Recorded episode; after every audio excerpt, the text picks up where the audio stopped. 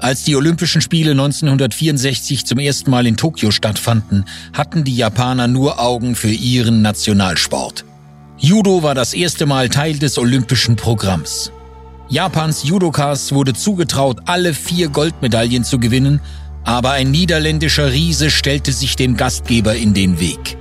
Indem er das prestigeträchtige Judo-Gold der offenen Klasse gewann, stürzte Anton Gesing ein ganzes Land in tiefe Verzweiflung.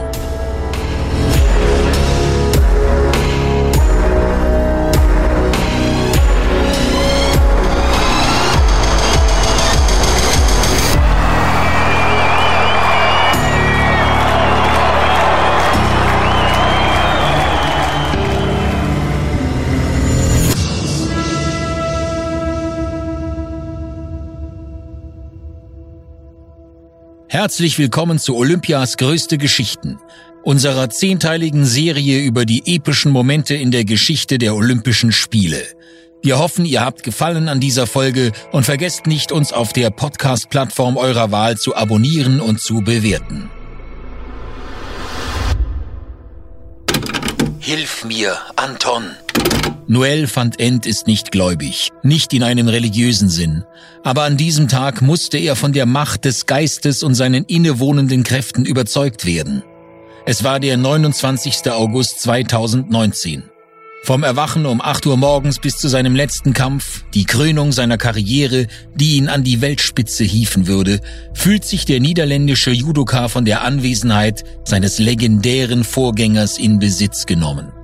Die Budokan Hall in Tokio ist das Mekka des Judo. Ein Tempel, der für die Olympischen Spiele in Tokio 1964 errichtet wurde und in dem auch nächstes Jahr die Judo-Veranstaltungen der verschobenen Sommerspiele 2021 stattfinden werden. Im vergangenen Jahr war der Nippon Budokan mit seiner sehr auffälligen achteckigen Architektur Austragungsort der Judo-Weltmeisterschaft. Als ich den Budokan betrat, gab es überall Plakate von Anton Giesing. Ich konnte seine Anwesenheit spüren wie Vibrationen. Also bat ich ihn vor jedem Kampf, mir zu helfen. Insbesondere vor dem Finale. Erinnert sich Van Ent.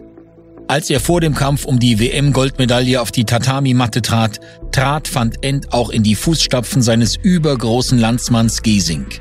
35 Jahre später stand auch er einem japanischen Judoka gegenüber, wieder in Tokio, wieder im Budokan, wieder vor einem erwartungsvollen japanischen Heimpublikum. Ich schloss die Augen und bat Anton ein letztes Mal um Hilfe, um diesen Japaner zu besiegen, genau wie er es damals getan hatte. Mit dem Sieg über Shoichiro Mukai gewann Noel van Ent den ersten Weltmeistertitel für die Niederlande seit zehn Jahren. Er ist bis heute davon überzeugt, dass er vom Geist der Legende aus Utrecht getragen wurde. Anton war den ganzen Tag bei mir, sagte er hinterher. Dieses Mal, als Van Ent Gold gewann, vergoss Japan keine Träne. Die führende Nation im Weltjudo hat gelernt, die Beute zu teilen. Mukais Niederlage auf heimischem Boden war eine Enttäuschung, aber kein nationales Drama.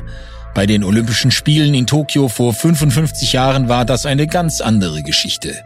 Damals gelang es einem Mann, wenn auch einem Mann von Anton Gesings überragender Statur, ein ganzes Land in die Knie zu zwingen. An diesem Herbstabend im Jahr 1964 festigte der Riese aus der europäischen Tieflandebene nicht nur seinen Platz im Pantheon des Judo und in den Geschichtsbüchern der Olympischen Spiele, er veränderte für immer das Gesicht seines Sports und erlangte nicht nur in den Niederlanden Kultstatus. Kaum zu glauben ist, dass Gesing trotz der darauf folgenden nationalen Trauer auch in Japan zu einem Halbgott erhoben wurde. Auch sein Tod im Jahr 2010, im Alter von 76 Jahren, löste in beiden Ländern vergleichbare Trauer und Bestürzung aus. Wer einmal in Utrecht Halt macht, darf die imposante Bronzestatue des vielleicht berühmtesten Sohnes der Stadt nicht verpassen. Nach Anton Giesing ist auch eine Straße benannt, dieselbe Straße, in der er 1934 geboren wurde. Als schlagsiger Teenager arbeitete er in seiner Freizeit als Maurer. Aber Sport war früh seine Leidenschaft. Fußball, Schwimmen, Leichtathletik, egal was. Anton versuchte sich in allem, bis er eine Offenbarung hatte. erzählte er es im französischen Fernsehen, das ihm 1962 eine Reportage widmete. Eines Tages nahm ich an einem Demonstrationswettbewerb eines französischen Judoka teil. Ich wusste sofort, das ist es, was ich tun wollte. Ich war 14 Jahre alt. Dies war für ihn der Beginn einer ganz besonderen Bindung zu Frankreich. In Paris, nur vier Jahre nach seinen ersten Schritten auf den Tatami-Matten, gewann er den ersten seiner insgesamt 21 Europameistertitel. Und wieder in der französischen Hauptstadt wurde er fast ein Jahrzehnt später Weltmeister. Giesing prägte die Grundlagen seines Sports wie kein anderer. Frankreich war für Anton Giesing Synonym für harte Arbeit. Er verbrachte alle seine Sommer in Beauvallon, in der Nähe des berühmten Badeortes Saint-Tropez. Hier im Camp du Golfe Bleu traf sich die Crème de la Crème des europäischen Judo. Hier fand er perfekte Bedingungen für seine harte Trainingsarbeit und die Möglichkeit einer exzellenten Entspannung. In diesem Hotelcamp knüpfte Giesing Kontakte zu zwei großen Persönlichkeiten des französischen Judos, die nicht nur seine härtesten europäischen Rivalen waren, sondern auch zwei enge Freunde wurden. Henri Courtin und Bernard Parisset. Eric Parisset Bernards Sohn hat diesen Berg von Mann immer noch vor Augen, der ihm so breit wie ein Ochse erschien, als sie sich Ende der 1950er Jahre das erste Mal begegneten. Das vierjährige Kind, das ich war, hatte natürlich keine Ahnung, was professionelles Judo ausmachte, aber im Rückblick beeindruckt mich dieser Riese genauso durch seine Größe wie durch seine Muskeln, sein entschlossenes Gesicht und seine sehr tiefe Stimme. Kurz gesagt, ich fand den Kerl faszinierend. Schreibt er in seinem Blog. Für Henri Courtin war es Giesings einzigartiger Arbeitsethos, der ihn auszeichnete. Courtin hatte Giesing genau beobachtet. Man sagt, Anton Giesing habe wegen seines außergewöhnlich großen und muskulösen Körpers so oft gewonnen. Aber seine wahre Stärke lag in seiner Gründlichkeit. Er hat nie eine Pause gemacht. Im Sommercamp war er immer zuerst im Bett und dann, am nächsten Tag, stand er um 6 Uhr morgens auf, um über die Bucht zu schwimmen. Und den ganzen Morgen über trainierte er vor Ort mit Baumstämmen. Sagte er in der Zeitschrift L'Esprit du Judo. Denn der Riese von Utrecht stemmte nie Gewichte. Sein Ding war es, ins Massiv des Mords zu gehen und Baumstämme zu heben. Parisé, den Giesing einst als seinen härtesten Gegner außerhalb Japans bezeichnete, und Courtin konnten sich einige Jahre lang mit dem niederländischen Koloss messen. Gegen Ende des Jahrzehnts stellte der Niederländer seine Zeitgenossen immer deutlicher in den Schatten. Courtin erinnert sich. Bis 1958 war er noch in Reichweite. Aber nach der Europameisterschaft in Barcelona hatten wir alle das Gefühl, dass er uns in sieben Meilenstiefeln enteilt war. Von diesem Zeitpunkt an hatten wir keine Chance mehr. Ich trauere nicht den Preisen hinterher, die ich möglicherweise gewonnen hätte, wenn ich nicht gegen ihn hätte antreten müssen. Tatsächlich wird die schönste Erinnerung an meine Karriere immer die sein, wenn ich es einmal geschafft hatte, ihn aufs Kreuz zu legen. Um bei der Wahrheit zu bleiben, würde es nach 1955 auf europäischer Ebene niemandem mehr gelingen, Anton Giesing in einem offiziellen Wettbewerb zu besiegen. Seine Ziele hatten sich nun auf den Rest der Welt fokussiert. Das passierte zum richtigen Zeitpunkt. Denn die erste Judo-Weltmeisterschaft fand 1956 natürlich im Mutterland Japan statt und natürlich in der Hauptstadt Tokio. Da es noch keine Einteilung in Gewichtsklassen gab, gab es nur ein Turnier für alle, offen für alle Klassen. Giesing war erst 22 Jahre alt. Er erreichte das Halbfinale, wo er gegen den zukünftigen Champion, den Japaner Shokishi Natsui, verlor ehe er Curtin im Kampf um die Bronzemedaille besiegte. Seine große Stunde war noch nicht gekommen. Ungefähr zu dieser Zeit begann Giesing eine Zusammenarbeit mit dem Mann, der sein Leben verändern würde.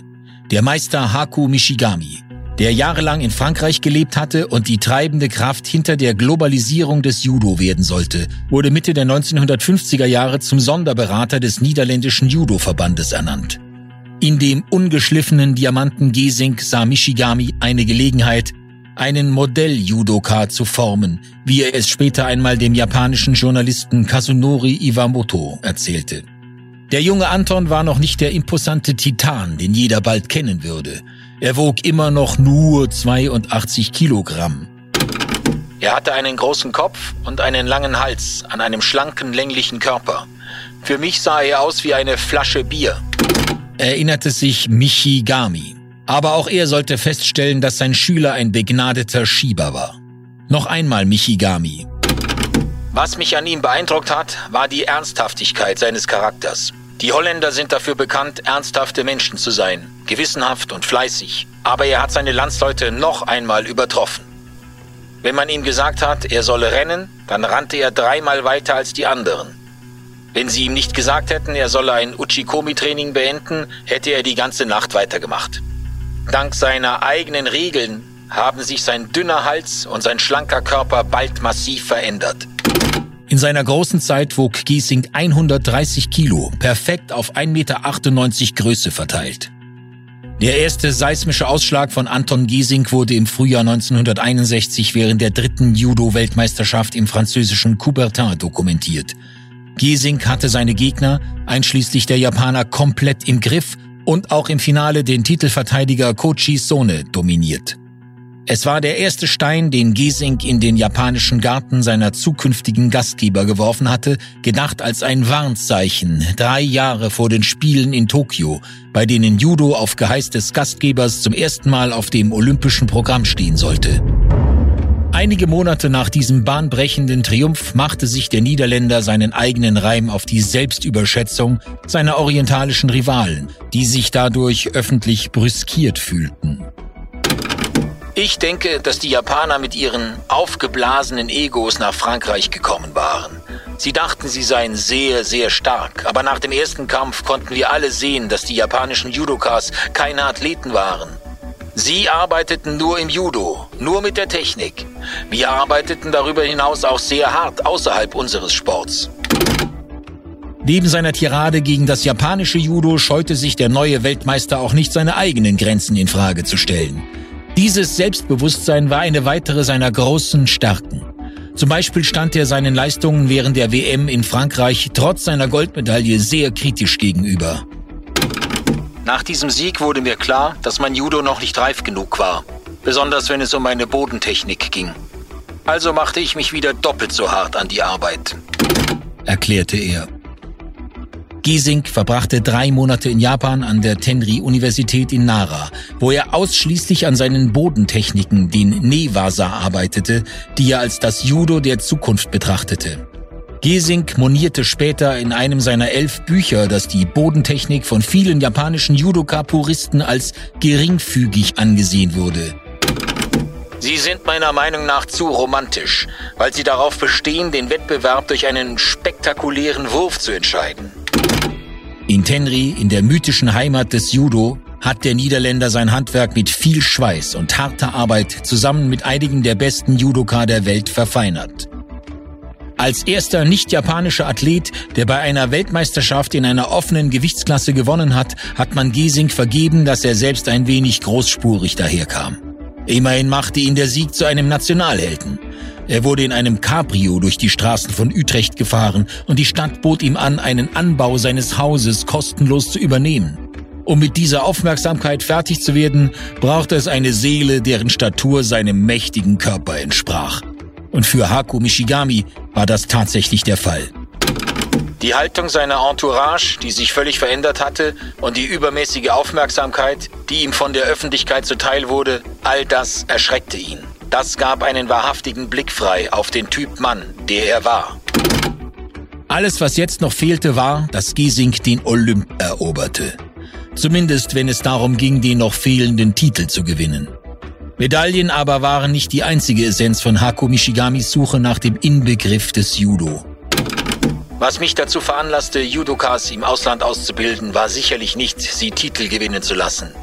Der Grund, warum ich auf die andere Seite der Welt gezogen bin, war, dass ich von dem Wunsch inspiriert war, die Menschen dazu zu bringen, den Geist des authentischen Bushido zu erfassen, den japanischen Weg der Krieger aus der Antike. Giesing hatte seinem Mentor gezeigt, dass er in der Lage war, die sportliche Hierarchie kippen zu können, um, ähnlich einem Samurai, seine eigene Vormachtstellung zu etablieren. Aber konnte er dauerhaft den spirituellen Anforderungen seines Mentors gerecht werden? Das war die doppelte Herausforderung, der sich Gesing in Tokio stellen musste. 1964 war Gesing 30 Jahre alt. Sein erster olympischer Versuch würde zugleich auch sein letzter sein. Das wusste er. Der baumhohe Star des Oranje-Königreichs hatte schon gehofft, bei den Spielen in Rom 1960 als Teil des niederländischen griechisch-römischen Ringerteams antreten zu können, in das er aufgenommen worden war. Tatsächlich war Gesing auch dreifacher nationaler Meister im Ringen. Aber das IOC schloss ihn mit Hinweis auf den Profi-Paragraphen aus. Gesing war auch als Judo-Ausbilder und Trainer tätig.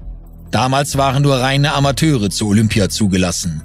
Seine Premiere war zugleich auch sein olympischer Abschied und all das kulminierte an diesem Abend im Budokan.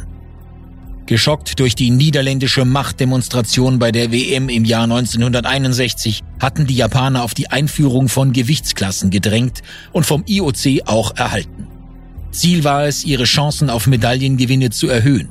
Vier Veranstaltungen standen daher auf dem Programm. Das Leichtgewicht unter 68 Kilogramm, Mittelgewicht unter 80 Kilogramm, Schwergewicht über 80 Kilogramm und die offene Klasse, die sogenannte Open Weight Division.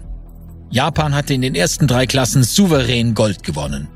Aber es fehlte noch die Entscheidung in der prestigeträchtigsten Judo-Klasse, die offene Gewichtsklasse, in der die imposante Gestalt von Gesink noch eine große Rolle spielen sollte. Für Japan war Gold fest eingeplant und ein Misserfolg undenkbar. Der niederländische Schriftsteller und Journalist Ian Buruma war zum Zeitpunkt des Tokio-Triumphes seines berühmten Landsmanns 13 Jahre alt. Buruma wurde zu einem Kenner Japans. Sein Buch The Missionary and the Libertine ist eine Sammlung von Reflexionen und Gedanken, die sich mit der wechselseitigen Sichtweise zwischen Ost und West befassen. Es wurde im Jahr 2000 veröffentlicht und enthält einen Aufsatz, den Buruma neun Jahre zuvor für die New York Times geschrieben hatte. In diesem Artikel erklärt er, wie Judo in den 1960er Jahren im Land der aufgehenden Sonne wahrgenommen wurde. Judo war nicht nur ein Nationalsport. Es symbolisierte den japanischen Weg. Spirituell, diszipliniert, unendlich subtil. Gegen diesen orientalischen Spirit würde die rohe Muskelkraft aus dem Westen unweigerlich den Kürzeren ziehen. Eine Niederlage in der wichtigsten Kategorie würde als Verstoß gegen ihren Way of Life angesehen werden. Ein Hinweis auf die Angst, die Gesing im Land auslöste, war der geplante Besuch von Kaiser Hirohito im Budokan, der sicherheitshalber um einen Tag vorgezogen wurde. Am Donnerstag, den 22. Oktober 1964, erschien der 124. Kaiser Japans in der Halle, die für das Gastgeberland während der vier Wettkampftage im Judo das Epizentrum der Spiele war. Es war der Tag des Schwergewichtsfinales, das von Isao Inokuma pflichtgemäß gewonnen wurde und der Tag vor Giesings Verabredung mit seinem japanischen Schicksal. Giesings Goldfight gegen Akio Kaminaga an jenem Freitag war ein Déjà-vu.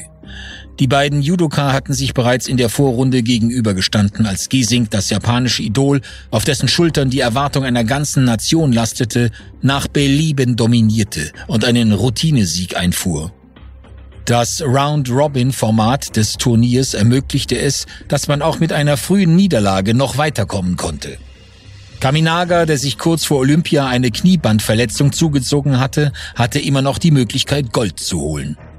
Nach ihrem ersten Zusammentreffen gingen Kaminaga und Giesing im Turnier getrennte Wege. Was sie einte, war ihre Furchtlosigkeit. Kaminaga stellte sogar einen Rekord für den schnellsten Sieg in der Geschichte des Judo auf. In nur vier Sekunden hatte er den Filipino Thomas Chi Hong Ong am Boden. Ein Rekord, der bis 1991 halten sollte. Giesing war nicht weiter hinter. Im Halbfinale brauchte er gerade mal zwölf Sekunden, um den Australier Ted Boronowskis abzufertigen. Trotz seiner vielversprechenden Form bekam es der Niederländer vor seinem letzten Kampf mit der Angst. Giesing beschloss, Michigami anzurufen, der mit einigen französischen Studenten in Japan war. Anton hat mich darüber informiert, dass er besorgt war und wollte, dass ich zu seinem Kampf komme. Also eilte ich in die Halle und konnte auf diese Weise genau beobachten, wie sich alles entwickelte erklärt der japanische Meister. Für das in den Augen des Gastgeberlandes wichtigste Event der Spiele von 1964 war die Budokan-Halle rappelvoll.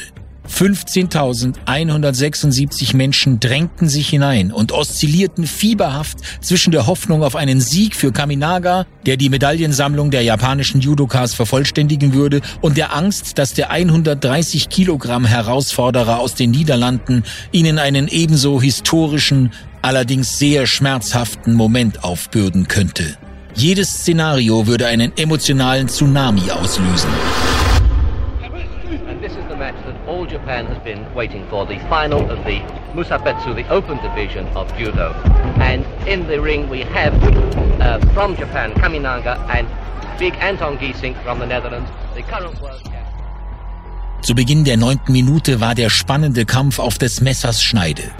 Giesing spekulierte auf einen Tai Otoshi-Versuch seines Gegners und warf Kaminaga seinerseits auf die Matte um ihn mit einem Honkesa Gatame-Haltegriff festzuschnüren.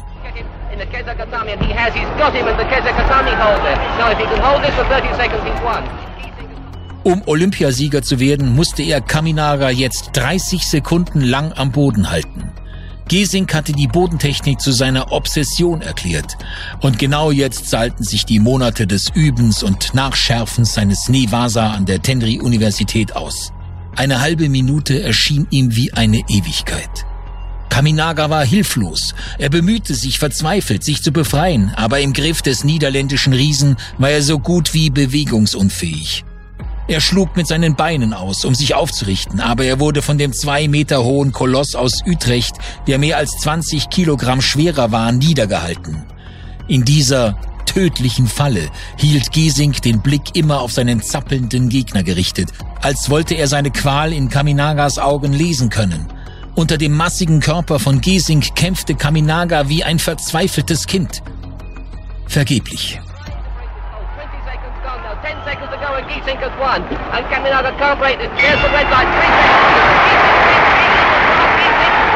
Olympic Championship, right with World Championship, a gold medal for Giesing, Kaminaga once again the runner-up, a silver medal for Kaminaga of Japan. Die Stille, die sich mit einem Mal im Budokan ausbreitete, hinterließ bei allen Anwesenden einen unauslöschbaren Eindruck. Die Menge erhob sich gemeinsam, um Gesing für einen kurzen Moment zu applaudieren, bevor sie sich wieder hinsetzte. Dann brachen viele in Tränen aus. In den Straßen Tokios und in allen großen Städten Japans, in denen Fernsehbildschirme in Schaufenstern installiert worden waren, standen Zuschauer zu Tränen gerührt auf den Straßen. Die Menschen im Westen hatten Schwierigkeiten, das Gefühl der kollektiven Schande zu verstehen, das die Japaner in diesem Moment empfanden. Ein ganzes Land stand unter Schock. Wie ihn Buruma in seinem berühmten Artikel schrieb, hier in Tokio hatte ein großer, blonder Ausländer Japan vor der ganzen Welt gedemütigt. Es war, als ob die Sonnengöttin ihrer Vorfahren von einer Bande außerirdischer Dämonen öffentlich vergewaltigt worden wäre. Die 17-jährige Ada Kok saß an diesem Abend auf der Tribüne im Budokan. Die junge niederländische Schwimmerin, Silbermedaillengewinnerin über die 100 Meter Schmetterling, hatte eine Erfahrung gesammelt, die sie nicht mehr vergessen sollte, wie sie vor ein paar Jahren dem Guardian erzählte. Für mich war es damals nur ein Judo-Kampf. Aber mit der Zeit wurde mir klar, dass ich eine Art Kulturschock für ganz Japan miterlebt hatte. Der Budokan schwieg. Es war total ruhig. Ich konnte die Leute weinen hören. Es war, als hätte eine Sonnenfinsternis plötzlich ganz Japan verdunkelt. Es war ein Gefühl des Untergangs. Jeder, der diesen Moment erlebte, so wie Ada Kok, war von der Stille beeindruckt, die sich in der Halle breit machte. Stille und Tränen. Der Moment war umso stärker, als die japanischen Fans zum ersten Mal seit Beginn der Spiele, die sich allmählich ihrem Ende näherten, ihre Gefühle gezeigt hatten. Ein ganzes Volk, das einige bis dato für kalt und emotionslos hielten, ließ den Schleier fallen, um sein wahres Gesicht zu zeigen, ähnlich einer Geisha, die von ihrem Kimono und Make-up befreit war. Giesing sagte Reportern, dass für ihn der richtige Umgang mit der Reaktion der japanischen Massen nach dem Kampf schwieriger gewesen sei als der Kampf selbst. In der Tat war das Ergebnis aus sportlicher Sicht den Regeln der Logik gefolgt. Jim Bregman, ein Bronzemedaillengewinner im Mittelgewicht des US-amerikanischen Judo-Teams, erinnert sich daran, dass alle Beamten und japanischen Mitarbeiter in der Umkleidekabine des Budokan geweint haben. Aber er hatte auch das Gefühl, dass die Gastgeber keinen Grund hatten, sich blamiert zu fühlen und beschrieb Giesing als ein technisches Genie, einen sehr mächtigen, sehr schnellen Judo-Kämpfer mit vollendeten Fähigkeiten. Anton Gesing nahm seinen Erfolg mit einer ungewöhnlichen Demut auf. Wie bei seinem Weltmeistertitel in Paris im Jahre 1961 versuchte das niederländische Team auf die Tatami zu springen, um ihrer Freude Ausdruck zu verleihen. Der Sieger hatte Kaminaga kaum aus seinem Klammergriff gelöst, als er mit eindeutiger Geste seinen Landsleuten mit den Händen anzeigte, am Rand zu bleiben. Viel mehr als seine sportliche Leistung war es diese Haltung, die seinen Meister Haku Mishigami mit Stolz erfüllte, wie er später erzählte. Mit der Geste hielt er die Holländer zurück, die außer sich vor Freude waren und auf die Tatami rennen wollten. Er verbeugte sich tief vor Kaminaga, seinem Gegner, dem japanischen Kronprinzen und der Prinzessin, der Königin von Holland, und verließ die Halle mit großer Würde. Was ich gesehen hatte, war nicht weniger als die Manifestation dieses Geistes des Bushido, für den ich so lange ein unermüdlicher Missionar gewesen war. Und ich denke, dass all diejenigen, die die Chance hatten, diesen Moment zu erleben, erkannten, dass vor ihnen ein stolzer Judoka stand. Ein paar Tage nach den Spielen berührte der neue Olympiasieger die Herzen der japanischen Öffentlichkeit ein weiteres Mal, als er sich bereit erklärte, an mehreren Judo-Turnieren Japan gegen den Rest der Welt teilzunehmen. Sie fanden in vier verschiedenen Städten statt. Fukuoka, Tenri, Nagoya und Sendai. Gesings Freund Bruno Carmeni, Judoka im Leichtgewicht, der vor den Olympischen Spielen drei Monate bei Gesing in Japan trainiert hatte, begleitete ihn.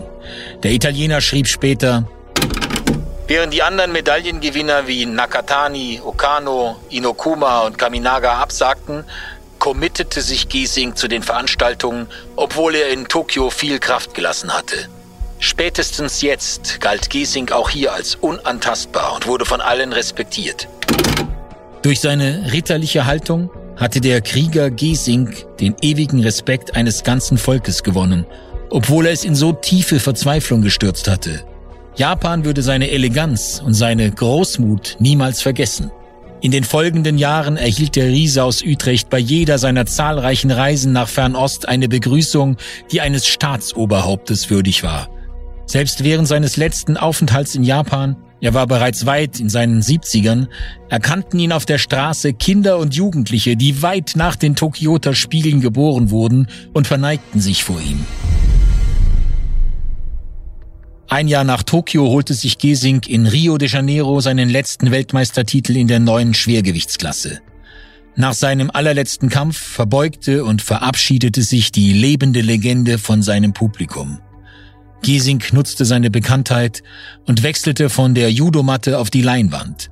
Er drehte einige unvergessliche Filme und machte viele mittelmäßige niederländische TV-Shows. In den 1970er Jahren ging Giesing als Profiringer nach Japan, bevor er den größten Teil seiner Zeit dem Unterricht und der weltweiten Bekanntmachung seines Judosports widmete.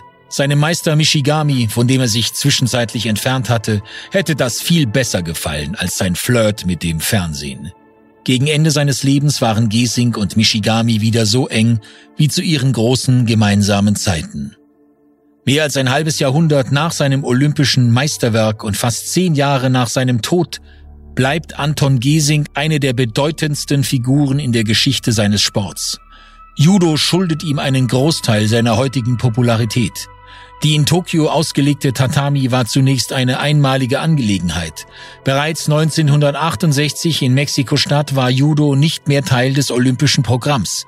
Mittelfristig zeigte sich aber auch das IOC von der Sternstunde des Weltsports beeindruckt, die sich 1964 an einem frühen Herbstabend in Tokio zutrug und eng mit dem Namen Anton Giesing verbunden ist.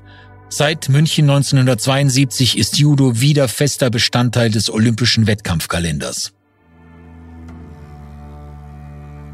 1997 wurde Anton Gesing als erster nicht-japanischer Judoka der zehnte Dan verliehen. Eine besondere Ehre für einen ausländischen Athleten im Mutterland dieses Sports. Gesing betonte, dass ein Sieg bei den Olympischen Spielen nicht nur ihm allein gehöre. Ich glaube, dass die Japaner meinen Sieg erst dann akzeptierten, als sie verstanden haben, dass Judo niemals olympischer Sport hätte werden können, wenn alle vier Goldmedaillen von Tokio von ihren Landsleuten gewonnen worden wären. Dass Judo von der olympischen Weltkarte des Sports heute nicht mehr wegzudenken ist, das ist wahrscheinlich Anton Gesings größter Triumph.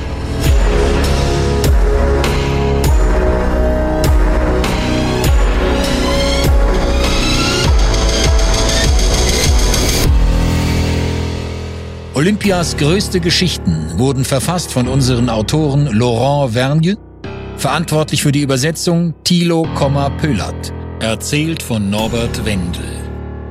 Herausgegeben von Cilia Brandon sowie produziert von Baba Bam. Vergesst nicht, unseren Podcast zu abonnieren und zu bewerten.